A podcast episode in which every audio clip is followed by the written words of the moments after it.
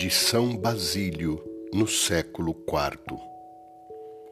O desígnio de nosso Deus e Salvador em relação ao ser humano consiste em levantá-lo de sua queda e fazê-lo voltar do estado de inimizade ocasionado por sua desobediência à intimidade divina.